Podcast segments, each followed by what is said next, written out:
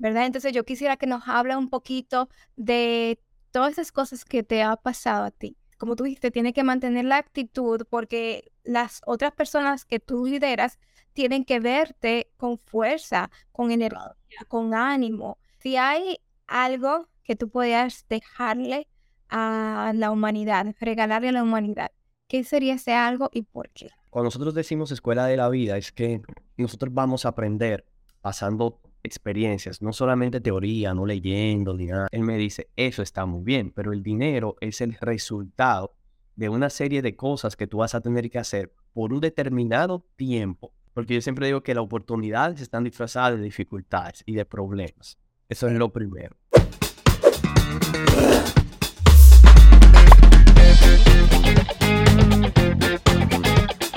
Hola mi gente, ¿cómo estás? Espero que estés bien. Aquí tu amiga Masi Pecino llevándote otro episodio de este hermoso podcast Emprendiendo en Redes. Y en estas navidades yo me traje el lujo de traer a un empresario, compatriota mío, dominicano, Emanuel Rodríguez, que nos va a hablar de su experiencia como emprendedor, como padre, como esposo, y nos va a dar un poquito de esperanza y de fe. Usted, este podcast es un podcast que yo digo que es muy, eh, digamos, hopeful, es muy esperanzador en estos días de, de Navidad, ¿verdad? Y bueno, pues le doy la bienvenida. Hola, Emmanuel, ¿cómo estás? Hola, hola, más. Sí, todo súper bien, gracias a Papá Dios y súper honrado de, de, poder estar aquí contigo compartiendo. Eh, en este día tan especial. Así que gracias por tu invitación. Gracias, gracias a ti por eh, aceptar con tus brazos abiertos. Y bueno, pues eh, yo siempre le digo a mis invitados de Manuel que eh, digan quiénes son, en qué trabajan, cuánto tiempo, para que mi comunidad, si no lo ha conocido aún, pues lo conozca. Ah, perfecto. Bueno, mi nombre es Emanuel Rodríguez. bueno, ya más yo llevaba un tiempecito, ¿verdad? Pues conversando. Ah, me dedico principalmente al mercado en redes, eh, al deporte. jugué voleibol profesional por un tiempo, ya estoy como un poquito retirado. Eh, mm, soy un amante de, de, de la buena actitud física, de la buena alimentación. Eh, un amante extraordinario, se podría decir, también de los negocios. ha sido como que mi, mi, mi punto más importante a yo desarrollar en la vida, ya después de los 20 años, me he dedicado principalmente a los negocios y en especial al, al mercado en red, al mercado por relaciones. Sí, excelente. Eh, ¿Sabes qué? Que yo también soy uh, networker. y yo también hago mercado en red. Y es que eh, para mí yo creo que no hay mejor escuela que. Si yo hubiese sabido, hubiese dejado mis estudios en, de la universidad como contable y hubiese entrado en esta carrera, que es una universidad de vida. Y bueno, pues entonces dinos, eh, ¿cómo tú describes tu emprendimiento, Manuel? Bueno, eh, yo, a mí siempre me gusta hablar principalmente del por qué. Más, si tú sabes, yo comencé a desarrollar mercado en red. El mercado en red yo lo conocí, eh, se podría decir por diosidencia, mediante un, mediante un amigo que él también practica el mismo deporte que yo. Bueno, nos conocimos y a mí me llamó mucho la atención de él porque él estaba haciendo ese negocio cuando ya él estaba eh, desarrollándose como jugador en varias ligas profesionales en el mundo. Ella era una persona financieramente realizada. O sea, eso, a mí como que me llamó la atención y me dijo, óyeme, porque este señor está haciendo este tipo de negocios. Entonces ahí fue que me comencé a interesar más. Él viaja a República Dominicana y recuerdo yo que a él también yo lo conocí mediante una amiga, que nos reunimos en un salón de un colegio y entonces ahí pues ya yo comencé a desarrollar mercado en. ¿Por qué entonces a mí me enamoró este, este modelo de negocios? Porque comencé a estudiar, comencé a ver, vengo de una familia clase media baja, eh, vengo de una familia que habíamos pasado muchas vicisitudes financieras. Eh, mi papá era doctor, mi mamá es abogada, mi mamá no ejerce eh, su carrera, ella eh, trabaja en el gobierno, pero no ejerce su carrera. y siempre vi como esos problemas financieros en mi casa. Y yo decía, tengo que ver qué voy a, qué voy a hacer, qué voy a desarrollar. Y cuando yo conozco este modelo de negocios, comienzo a estudiarlo más. Y entonces comienzo a ver que grandes empresarios en el mundo, como Donald Trump, Robert Kiyosaki, Paul Saint-Pilzer, comienzan, comienzan a recomendar este modelo de negocios basado principalmente en la salud y el bienestar, basado en el estilo de vida de la gente, en que la gente cambie su modelo de pensamiento, de adaptación, de, de cómo ven las cosas. Y entonces ahí fue que yo me comencé a interesar muchísimo en el mercado de red. Mi negocio básicamente está anclado al área de la salud y el bienestar. Eh, eso abarca pérdida de peso, de envejecimiento, etcétera, etcétera, etcétera. Hay mucha gente que me dice, óyeme, tú tienes muchas herramientas para tú desarrollar ese negocio, pero en verdad cuando comencé a desarrollar mercado en red, eh, yo no tenía ninguna de las actitudes que se necesita para el negocio. Entonces uno va desarrollando, desarrollando, desarrollando, aprendiendo, como tú decías ahorita, es, es la escuela de la vida. Y, entonces ahí uno va aprendiendo muchas cositas y uno ahí es que se va desarrollando. Pero mi negocio básicamente, mi emprendimiento, el principal, eh, está dentro de la industria del bienestar y la salud, dentro del network marketing, eh, que es una industria impresionante y ahí fue como que yo pude despegar en el mundo de los negocios y, bueno, pues comencé, comencé a trabajar ahí. Pero básicamente salud, bienestar, negocios, eh, desarrollo personal, básicamente en eso es que se basa mi, mi emprendimiento. Perfecto. Y te voy a hacer una preguntita sobre la salud eh, adelante en un ratico. Eh, pero primeramente yo quiero que tú me digas cuáles eran para ti esas características que hace un buen vendedor, pero un buen network marketer debe de tener. Sí. Bueno, yo diría que disposición de aprender. es lo más importante. Después que uno tiene la disposición de aprender, lógicamente uno va a comenzar a captar o aprender sobre muchas cosas más. Pero si somos cerrados, lamentablemente, en el mundo de las ventas, en el mundo de los negocios, no, no nos podemos desarrollar. Tenemos que tener esa, esa sed de aprender. Ahí es entonces cuando eh, nosotros comenzamos a desarrollarnos como personas y ese desarrollo como personas es que a nosotros nos va a comenzar a traer éxito. Yo siempre hablo de una anécdota, más cuando yo comencé a frustrarme en este modelo de negocio, se podría decir así, mi primera frustración, era que yo no podía atraer personas, que yo no podía vender productos, etc. Y yo recuerdo que mi mentor en ese entonces, que todavía lo es, eh, ese señor y yo hablamos y él me dijo, Manuel, tú te estás enfocando en el dinero. Yo le dije, perfecto, sí, pero es que yo vine aquí para hacer dinero. Él me dice, eso está muy bien, pero el dinero es el resultado de una serie de cosas que tú vas a tener que hacer por un determinado tiempo eh, constantemente y que eso es lo que a ti te va a traer ganancias, eso es lo que a ti te va a traer dinero. Ahí yo entendí el valor de la perseverancia, el valor de la preparación. Entonces ahí comenzó a preguntarme, ¿cuáles libros tú lees? Eh, ¿Qué tiempo tú te dedicas? Eh, ¿Cuánto sabes del producto? ¿Cuánto has estudiado del negocio? O sea, nosotros conocemos muchas veces una oportunidad y por la emoción de ganar dinero, nosotros salimos y nosotros literalmente acabamos con el negocio. O sea, nosotros mismos eh, terminamos eh, siendo nuestro principal fracaso porque no sabemos a qué es que nos vamos a enfrentar ni cómo lidiar con todos los problemas que nosotros vamos a encontrarnos allá afuera eh, porque no tenemos preparación. Entonces, yo diría que lo más importante que un networker o cualquier o en cualquier modelo de negocios, la persona debe de tener, lo más importante es la disposición de aprender prepararse y luego que uno comienza a aprender, entonces viene un montón de cosas necesarias para el negocio, como la buena actitud, como la perseverancia, como la creencia, em, la pasión, el enfoque, que todas esas cosas hay que desarrollarlas a partir de uno querer aprender. Si uno no tiene esa sed, lamentablemente no, no tiene cómo crecer, no hay forma. Así es. Óyeme, lo que tú acabas de decir, yo creo que yo no lo podría decir mejor y estoy de acuerdo contigo 100%. Tú resumiste todo de una forma tan eficaz de cómo un networker y cualquier persona que quiera eh, ser fructífero en, toda la, en todo aspecto de la vida debe de ser, ¿no?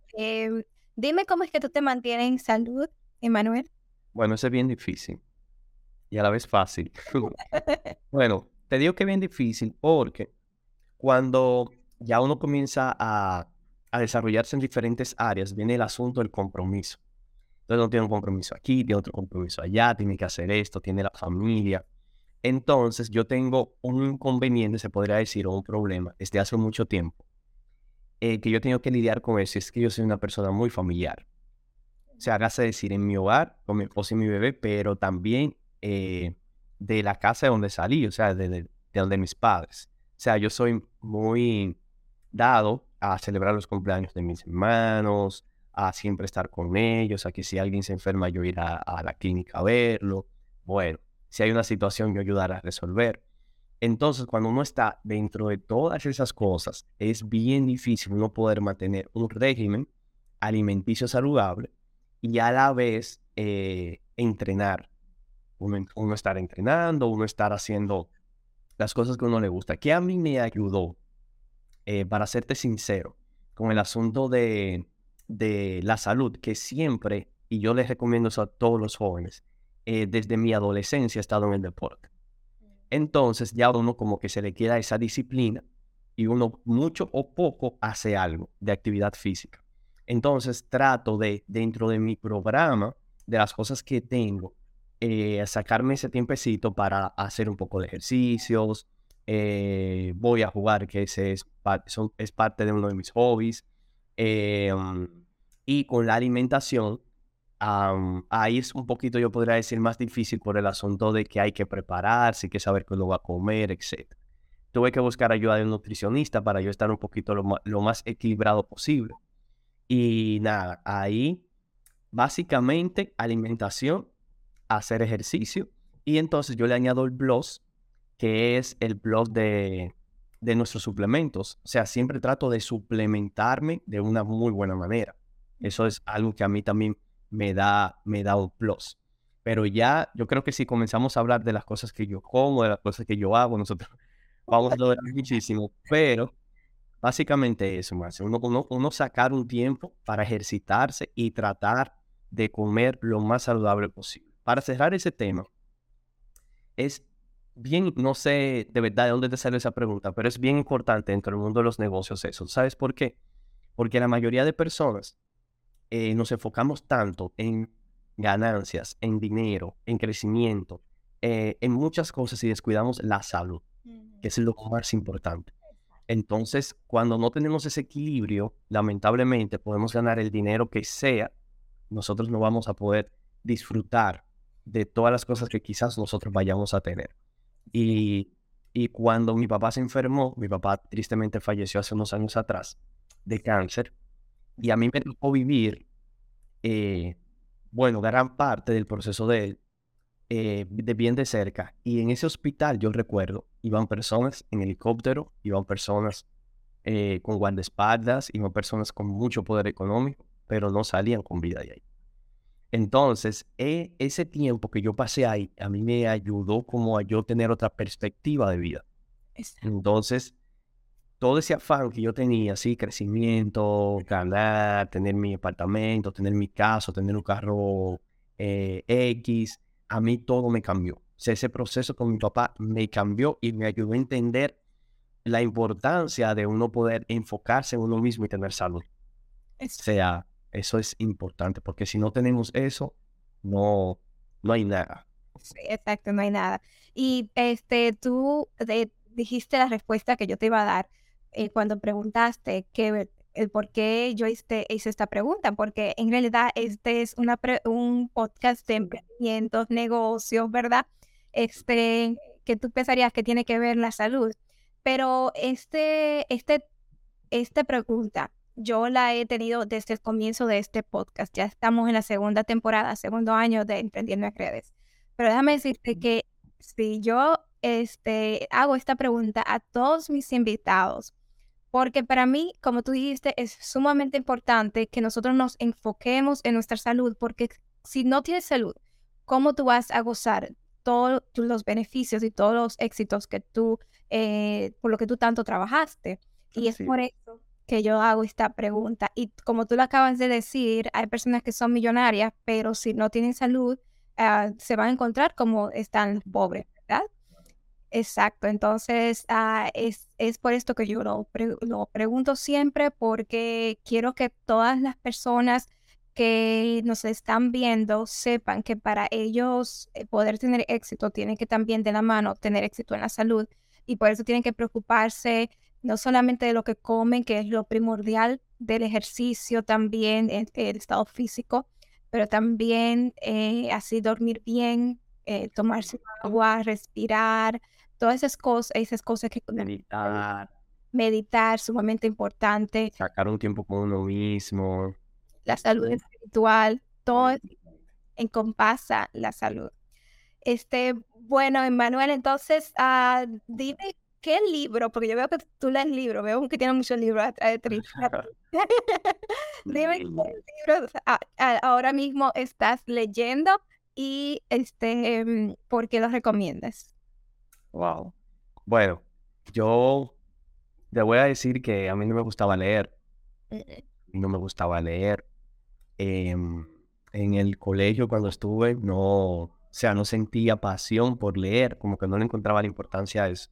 Y entre una de las cosas que uno tiene que comenzar a hacer para desarrollarse es leer. Tanto así, más y que a mí mucha gente me pregunta, eh, ¿cómo tú lo haces con ortografía? ¿Cómo tú... sea, y todo eso a mí me ha ayudado mucho en leer.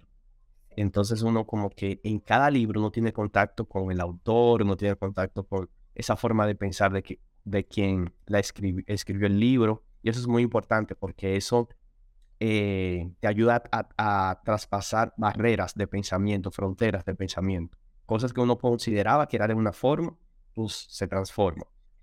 Y por medio de la lectura yo he podido cambiar mi vida en todos los aspectos. Bueno, ahora mismo estoy leyendo un libro que se llama Inquebrantables. Bueno, ya es la segunda vez que lo voy a leer eh, completamente. Y este libro es de Daniel Harvey es ese libro a mí, ¿por qué lo estoy leyendo otra vez? Porque a mí me impactó mucho como este señor escribe. Y, él nos habla de muchos puntos, principalmente el amarnos a nosotros mismos. Eh, eso es importantísimo, enfocarnos en nosotros porque nosotros queremos cambiar todo lo que nos rodea, pero nos olvidamos que nosotros somos eh, lo más importante. Eh, por eso a mí me causa como mucha intriga ese libro y ya, he bueno, ya estoy casi terminándolo. Por segunda vez, ahí nos habla también de la importancia de soñar. Ahí nos habla de la importancia de... Hay un capítulo que habla sobre ser piratas, de no aceptar las cosas solamente porque otras personas las dicen, sino buscarle la lógica, buscarle el por qué, la importancia del tiempo, que nosotros perdemos muchas veces, eh, y eso a nosotros nos significa en el futuro ganancias. Hay un capítulo en ese libro que nos habla de de cuánto nosotros queremos ganar y qué, cuánto tiempo nosotros invertimos en redes sociales, cuánto tiempo nosotros invertimos, etcétera. Lo que nosotros queremos ganar tenemos que dividirlo en horas y en dinero. ¿Quieres ganar eh, 800, eh, 100 dólares diarios, por ponerte un ejemplo, y tienes 12 horas, ya tú sabes que por cada hora, ¿verdad? Son 10 dólares, 10 8 eh, dólares y algo, 10 dólares. Por cada hora que tú pierdas, tú estás perdiendo 10 dólares. Entonces, uno tiene que ser bien enfocado. Y la enseñanza principal de ese libro es que si nosotros queremos cambiar nosotros, el mundo, lo que sea, hay que trabajar en uno mismo. y eso es, eso es lo más importante. Y ese es el consejo que yo les doy a cualquier persona que me dice, ¿qué yo tengo que hacer para eh, despegar en el negocio, lo que sea que uno haga? Es trabajar más en uno mismo. Así es. Eso es importantísimo, más. Eso es importantísimo. Así es, mi querido amigo. Eh, es desde adentro hacia afuera que uno hace el cambio. Y bueno, yo, exacto, primeramente, eh, antes de seguir hablando, eh, ahora vamos a entrar en las situaciones y dificultades por las que tú pasaste. Este, vamos a conocer un poquito más de tu vida y cómo tú, a través de la fe, a través de la perseverancia, has trabajado tanto y has salido adelante con la ayuda de Papa Dios. Pero ahora este, yo quiero decir nuestras redes sociales. Eh, a mí eh, me puedes encontrar en mis redes sociales, Instagram como Masi Pecino, mentora.masipecino. Este, ya tengo un nuevo Instagram. Eh, Ah, el otro, este, lamentablemente, pasó por una situación ahí que tuve que tener un nuevo Instagram, son mentora.masipecino, es mi nuevo Instagram, así me puedes encontrar aquí en YouTube como Masi Pecino y saber un poco más de mí, así también pues eh, estar escuchando o viendo este podcast Emprendiendo en Redes. También Emprendiendo en Redes está en Spotify. Ahí te pido que te suscribas, dale follow para que puedas ver o escuchar este, eh, los episodios tuyos favoritos desde Spotify, y- et- Spotify y también en Apple Podcast y Google Podcast como Emprendiendo en Redes. Eh, y tú, este, Manuel, dinos tus sí, redes. y me puedes encontrar en Instagram. No soy, no soy tan youtuber como tú. me puedes encontrar en Instagram como E Rodríguez P3. Así mismo. E Rodríguez P3. Perfecto. En Instagram. Y en Facebook de igual manera. Y en YouTube de igual manera también. Perfecto, qué bueno. Bueno, pues eh, mi gente, ya ustedes saben, el, el Instagram de Emanuel va a estar en la descripción de este podcast, así que les sugiero que se den una vueltecita por ahí y eh, lo chequen a él y lo sigan. Este, déjenos sus comentarios eh, cuando estén viendo este episodio, eh, ya sea en Spotify o en YouTube, y díganme qué tanto pues le gustó a Emanuel. este podcast y díganos si quieren que él vuelva aquí, que yo sé que van a decir que sí. Este, bueno, Emanuel, Las este, veces que sean. Gracias, amén. Este, yo quiero hablar contigo porque cuando te invi- invité a este podcast, este, en- por alguna razón, yo creo que eso fue Papá Dios que lo hizo. No podíamos ah, hacer un episodio, ¿verdad? Entonces yo volví a insistirte y tú me contaste que la primera vez no podía porque estabas pasando por varias situaciones al mismo tiempo, simultáneamente. Y yo, bueno, pues lo sentía mucho por ti, pero al mismo tiempo, este, veo que Dios te tiene guardadito, que tú estás todavía, eh, pues, eh, parado, y eso es gracias a, a tu fe, ¿verdad? Entonces yo quisiera que nos hable un poquito de todas esas cosas que te ha pasado a ti. Hmm. Bueno, son muchas. Sí. Son muchas. Mira, em, este, este asunto del mundo de los negocios muchas veces es un poco, ¿cómo te diría? Es un poco difícil en el sentido de que para uno crecer uno aprende a golpes.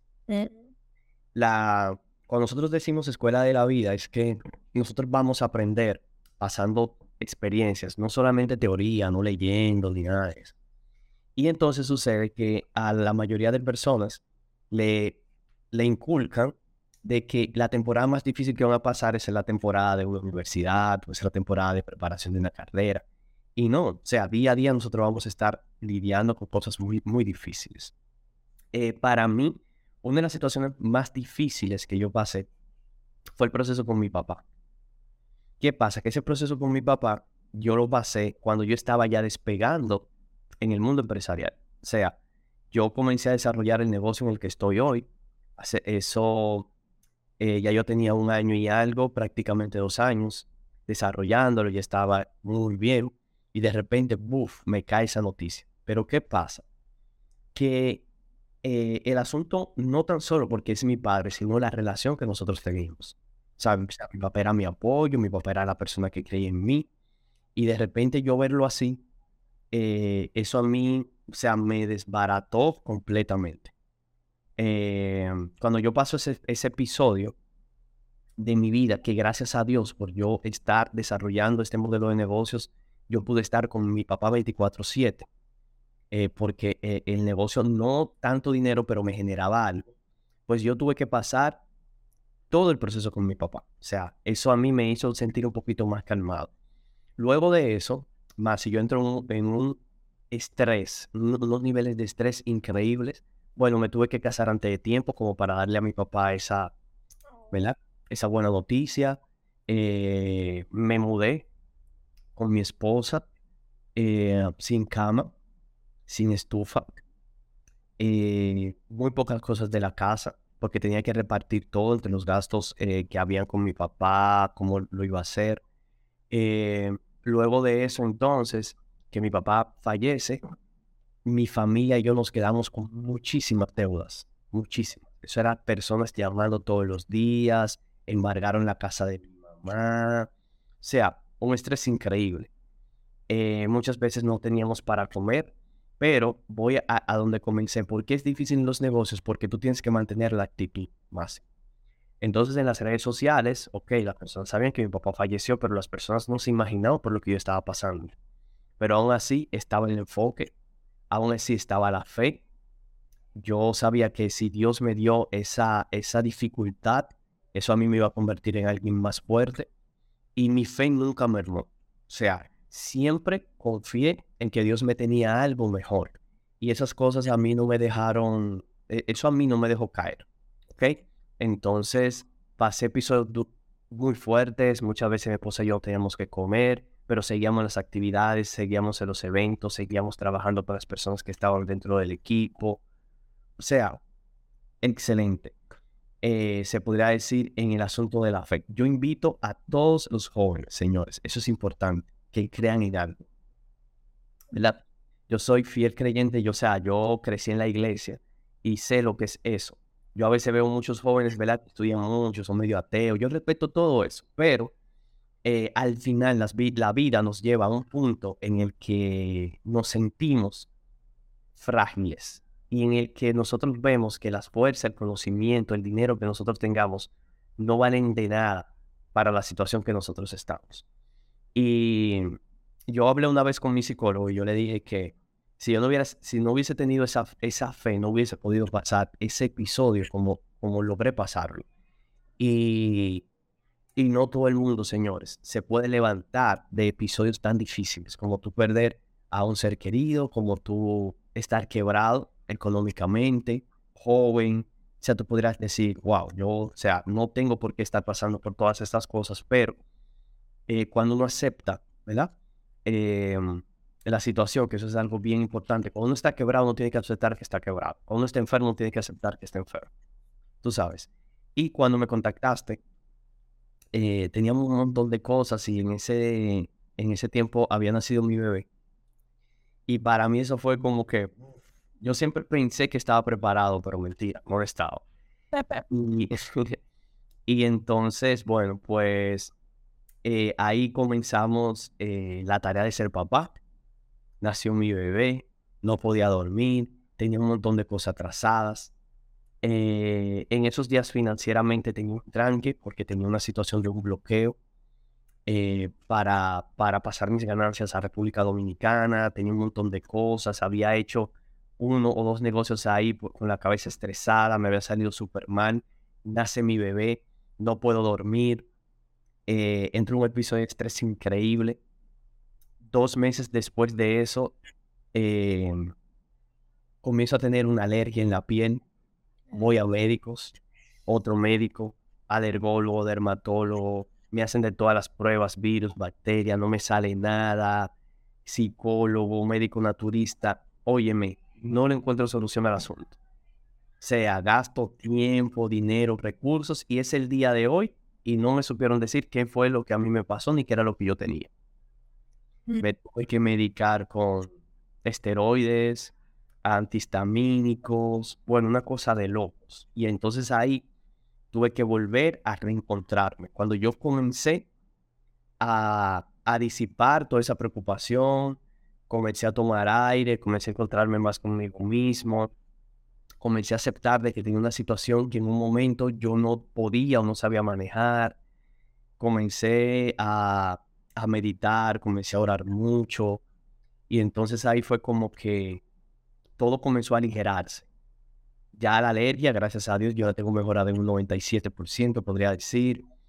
Eh, ya me siento un poquito más desahogado, ¿verdad?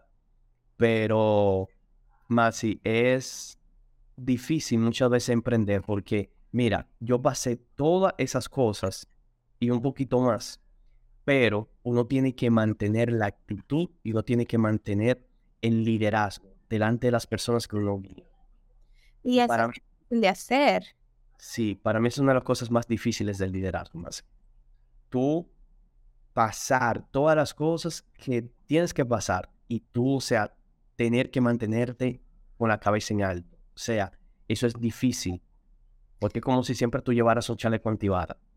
Y tú tienes que demostrar a las personas, tienes que demostrarle fortaleza, tienes que demostrarle que, que tú todavía lo puedes guiar a pesar de las situaciones que tú tienes y que contra de la gente a uno lo busca porque ve que en uno quizás ellos pueden tener un, un guía o alguien, tú sabes, a quien seguir y, y a ti no te gusta como líder que te vean derrotado.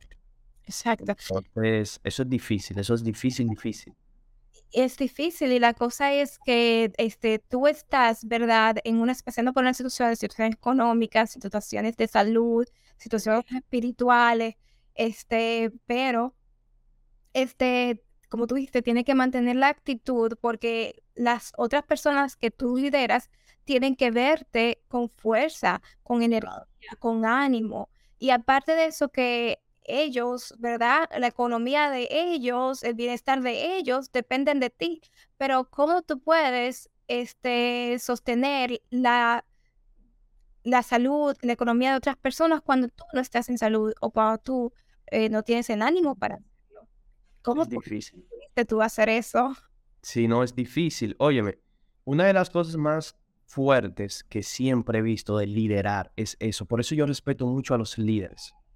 Por eso yo respeto mucho a las personas que alcanzan grandes cosas en la vida. No por el hecho de lo que tienen, sino porque sé que es un proceso muy difícil, muy difícil. Y a veces las personas dicen, ah, Elon Musk, Bill Gates. O sea, yo me imagino en los zapatos de esos tipos cuando te dicen, mira, la compañía, las acciones bajaron un 20% hoy, tenemos 2.300 millones de dólares abajo. O sea, la gente considera como que esas son cosas fáciles, pero son cosas difíciles. Encima de eso, súmale que tienen familia, que tienen hijos, que los hijos tienen situaciones, que, o sea, y de liderar para mí, eh, uno poder mantener el ejemplo, uno poder eh, mantenerse a flote con tantas situaciones, eso es algo difícil. Mira, la mayoría de personas terminan desapareciéndose, que tú no las ves. Líderes que no logran lidiar con todas esas situaciones salen corriendo.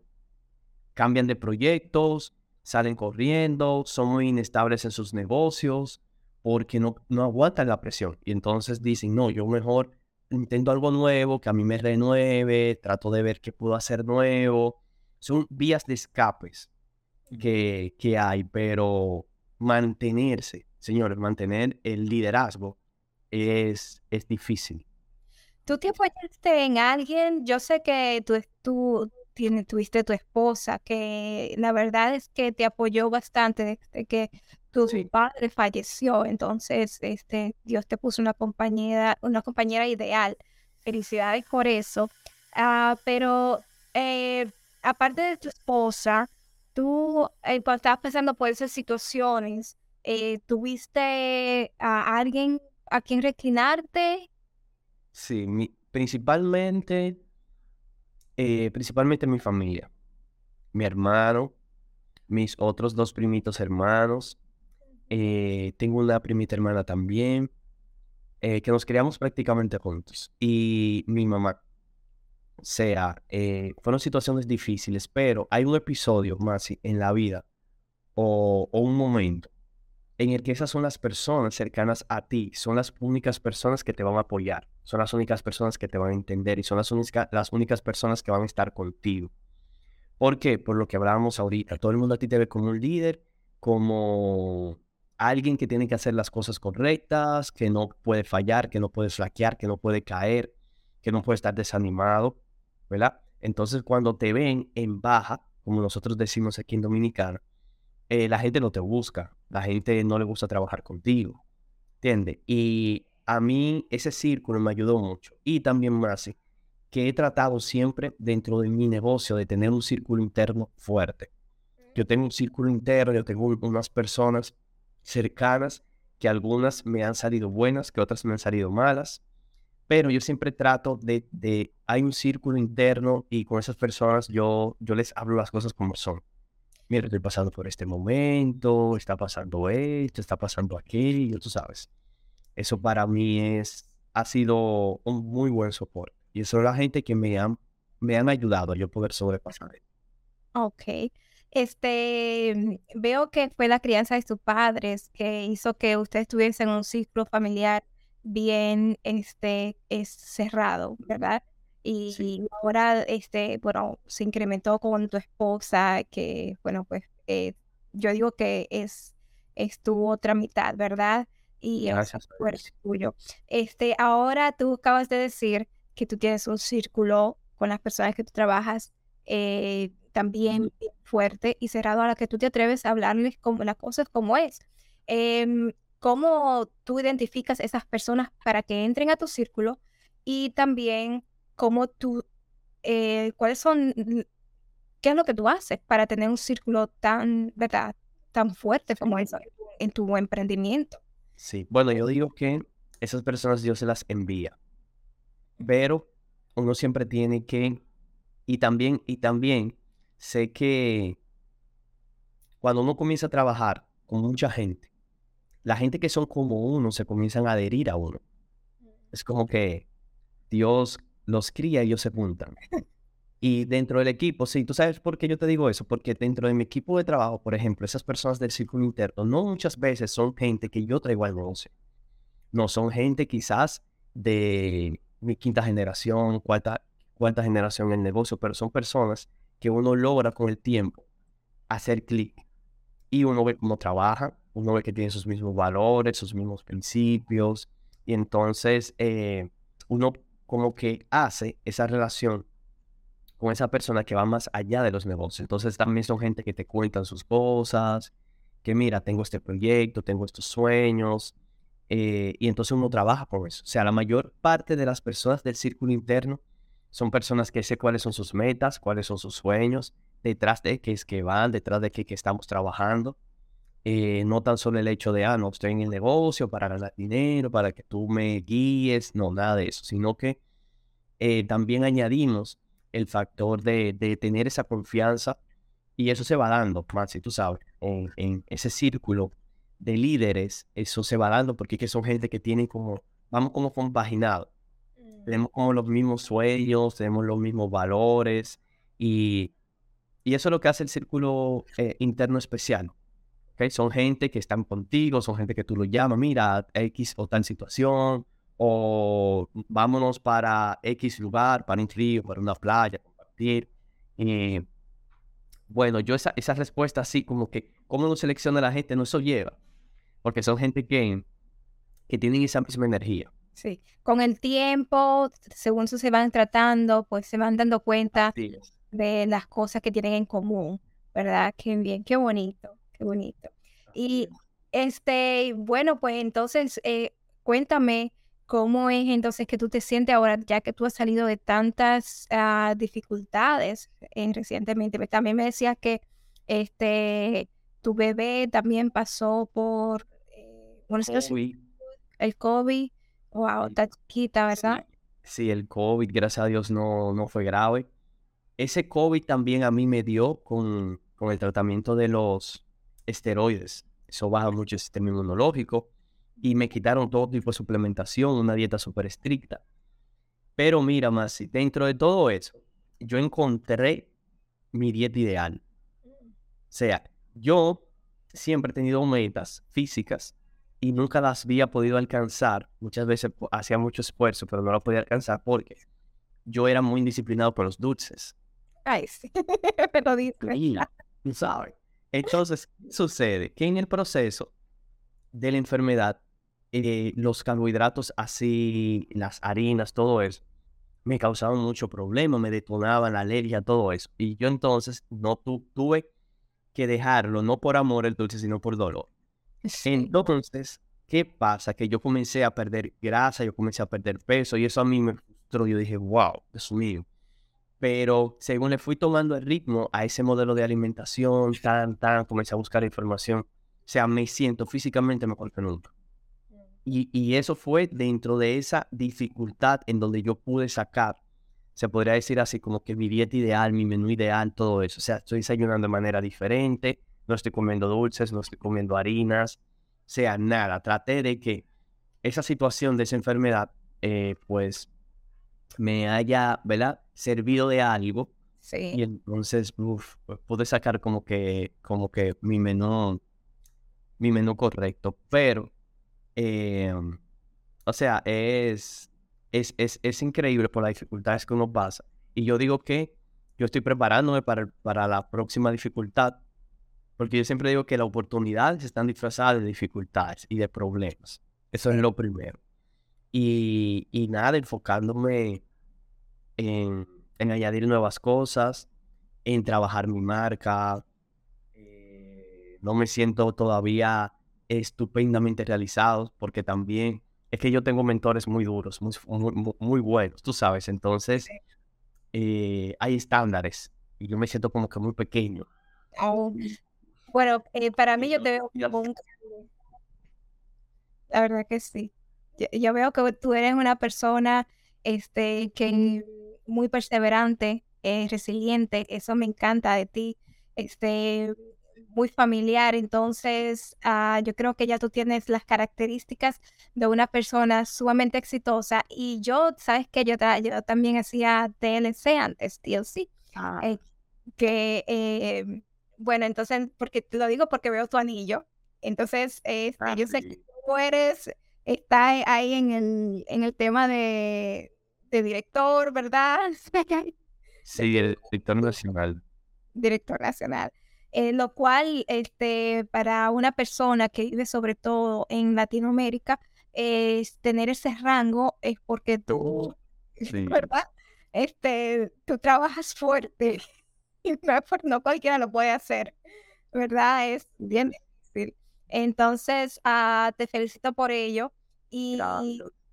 Sí, entonces, este, ¿cuáles son tus planes para el futuro inmediatos, para el 2023, que ya, ya estamos entrando, estamos a ley de día, y para, para el futuro? ¿Cuáles son tus planes? Sí. Bueno, hay muchas cosas que quiero hacer ahora el, el año que viene. Estoy trabajando en, en un modelo de negocios de autoservicios, de reparación o mantenimiento, se podría decir así, de vehículos.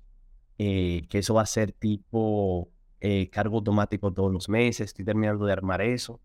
También voy a, voy a terminar de eh, hacer el proyecto de una tienda de nutrición, que también tenía eso desde hace mucho.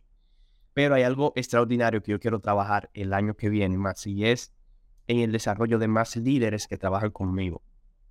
Tú sabes, siempre digo que en el liderazgo llega la etapa en el que ya uno no mide como los resultados por lo que uno tiene, sino por el crecimiento de, del equipo de nosotros. Es el reto, uno de los retos más grandes que uno tiene como líderes, pero el legado, el, el resultado de la gente que trabaja con uno, eso es lo más importante. Es, eso es lo número uno para el año que viene. O sea, eso, en eso es que estoy trabajando. Estoy trabajando en varias herramientas que ayuden a desarrollar más a las personas.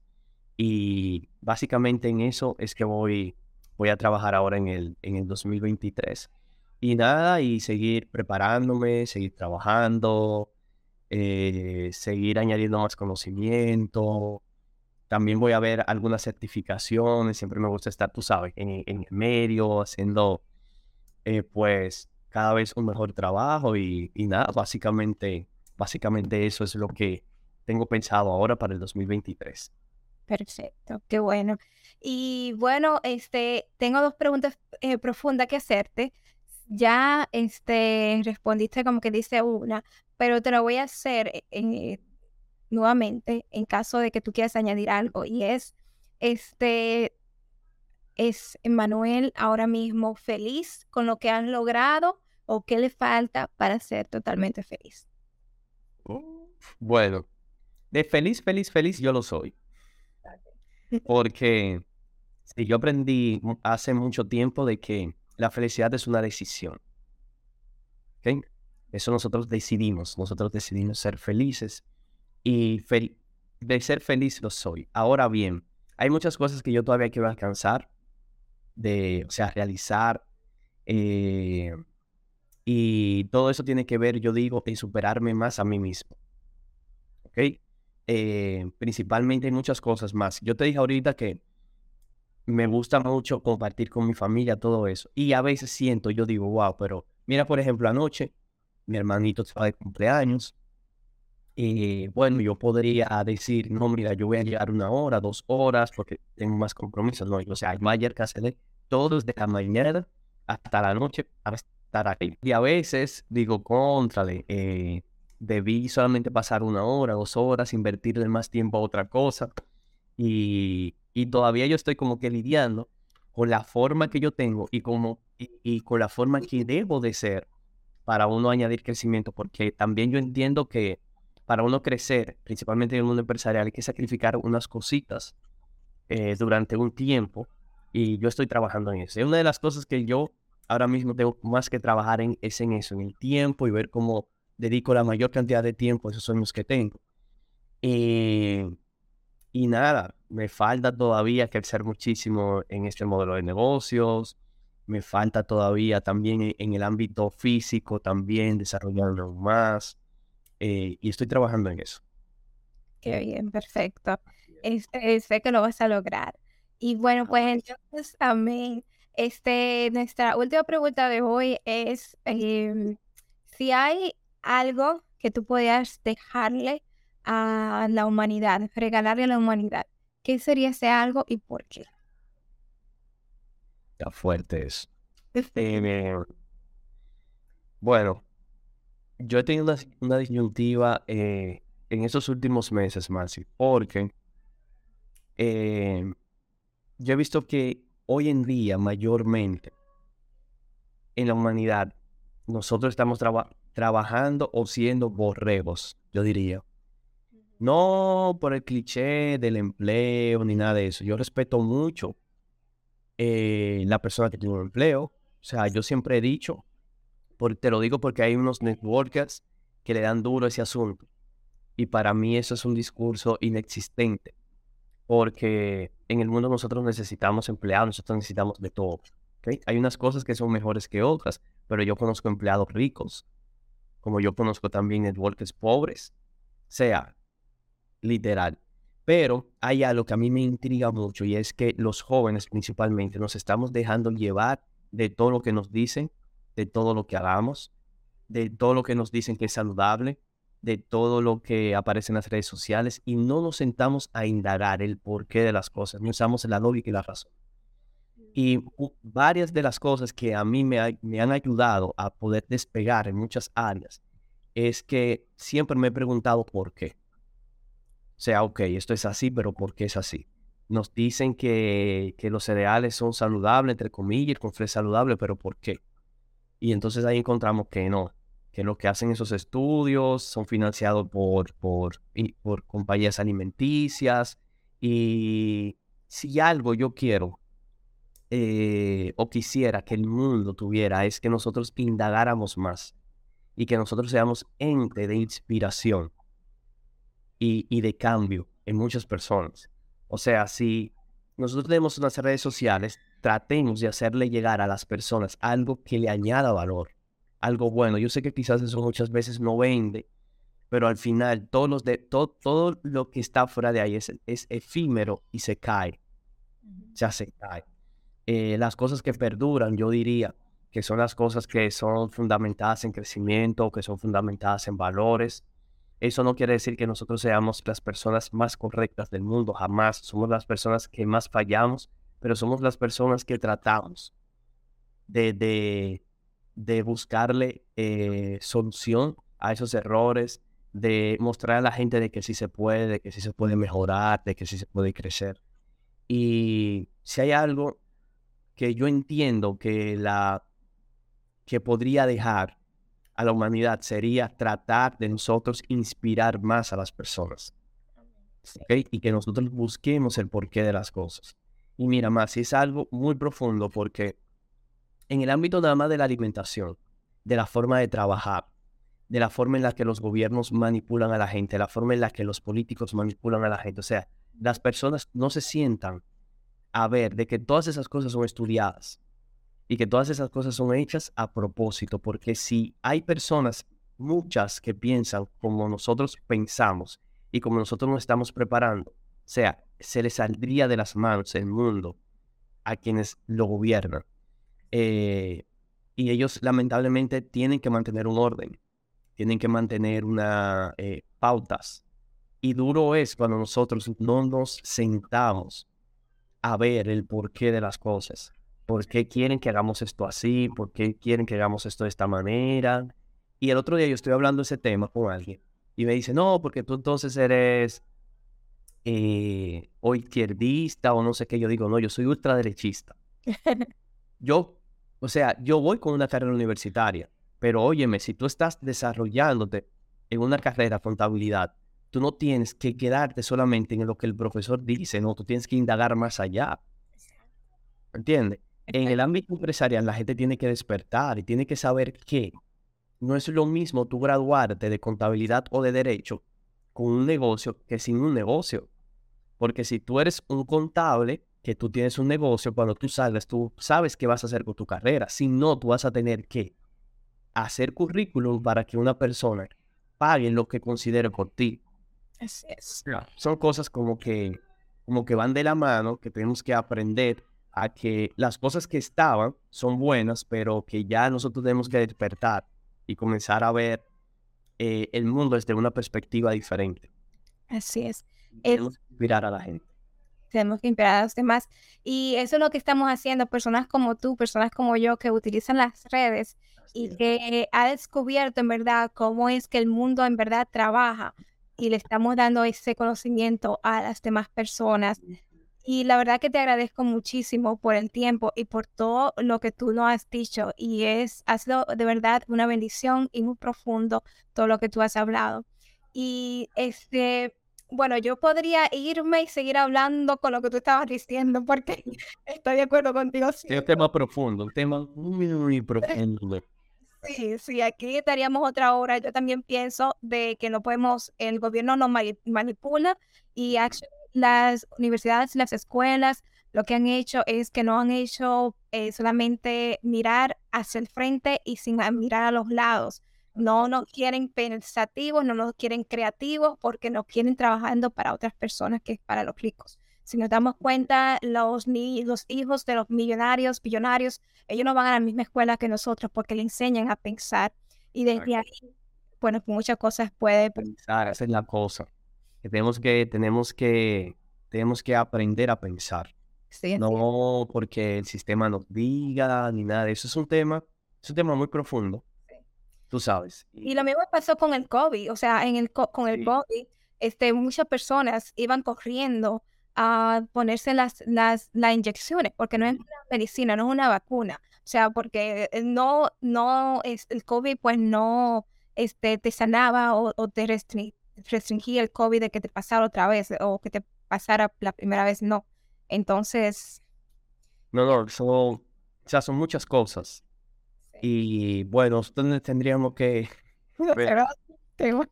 hacer cuatro o cinco programas de esto, pero de verdad, los jóvenes, señores, tenemos que, tenemos que despertar y hay que indagar las cosas, hay que ver el porqué de las cosas. Eh, porque desde pequeño, o sea, desde pequeño, todas esas cosas que están, eh, todas estas libertades eh, fuera del lugar que se están dando, o sea, hay que ver, hay que ver qué uno hace, hay que ver eh, que no solo es lo que, lo que nos han enseñado, hay muchas cosas buenas que hacer. No estamos en los peores momentos, estamos en momentos buenos, pero hay que ver, tú, hablabas de la educación de los ricos, de todo eso. Y para cerrar ese tema, yo leí en Forbes el otro día de un listado de millonarios de estadounidenses, la mayoría de, de billonarios en Estados Unidos, eh, no fueron a una universidad. ¿Verdad? Pero hay algo, aquí en Dominicana se está usando mucho, eh, eh, el eslogan de que no vale de nada ir a una universidad, que esto y que aquello, porque hay unos chamacos que han salido y todo, bueno, todas esas cosas, pero todo tiene un contrapeso. Y hay algo, Maxi, que es que, ok, muchos de esos empresarios no fueron a la universidad, pero estudian más de los que van a la universidad, piensan más de lo que van a la universidad, hagan más de lo que van a la universidad y por eso son exitosos, no por el hecho de que decidieron no ir a una universidad, sino porque son personas que trabajan más en sí mismos. Exacto. ¿Entiende? Entonces, eso es lo que la gente no quiere entender. Entonces, hay jóvenes que no van a la universidad supuestamente por hacer un negocio, pero ¿qué negocio tú haces?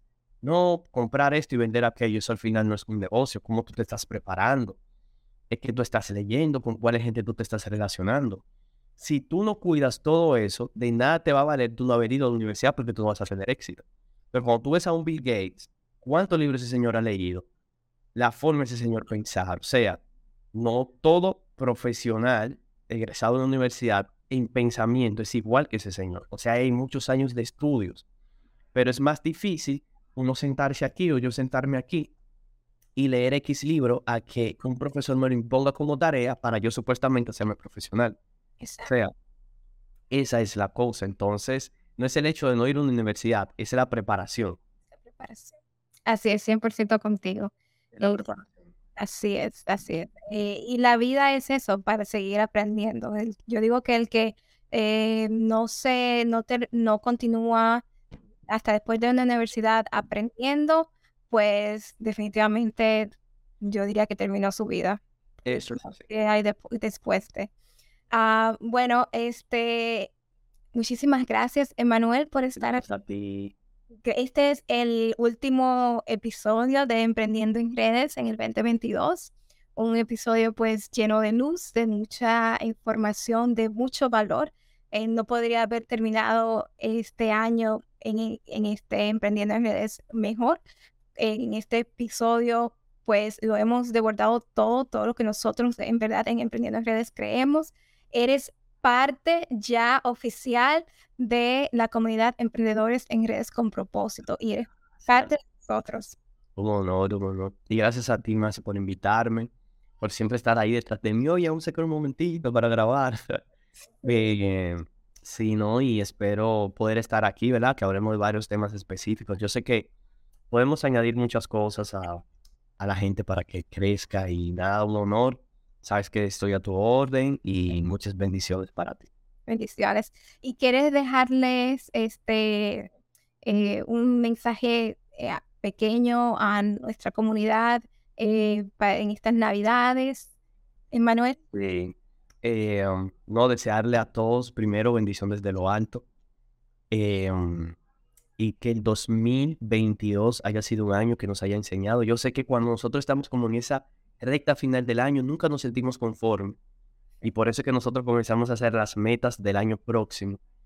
Pero de las cosas que alcanzamos, dar gracias a Dios y de las cosas que nosotros eh, no alcanzamos o los errores que cometimos, aprender de eso, rediseñarnos. Y lo más importante, señores, es que la felicidad es una decisión y que dentro de todos los problemas, errores, dificultades que nosotros tengamos, eh, están las enseñanzas para nosotros ser cada vez mejor. Y siempre tratar de mejorarnos a nosotros mismos. Yo diría que un 2023 extraordinario sería mejorarnos a nosotros mismos. Si tienes que mejorar en tu área de salud, en tu área física, dejar el azúcar, dejar ciertas cosas atrás, eh, eso va a ser un cambio extraordinario. Y que donde nosotros estamos y con lo que nosotros tenemos es suficiente para nosotros comenzar a accionar y hacer eh, lo que nosotros tenemos que hacer para tener éxito. Nunca es tarde, nunca es tarde. Y, y nada, yo sé que el, 2023 va a ser de mucha bendición para mucha gente. Así es, también. Y bueno, mi gente, pues yo quiero darles a ustedes eh, muchas bendiciones. Eh, los felicito por nuevamente atreverse a emprender.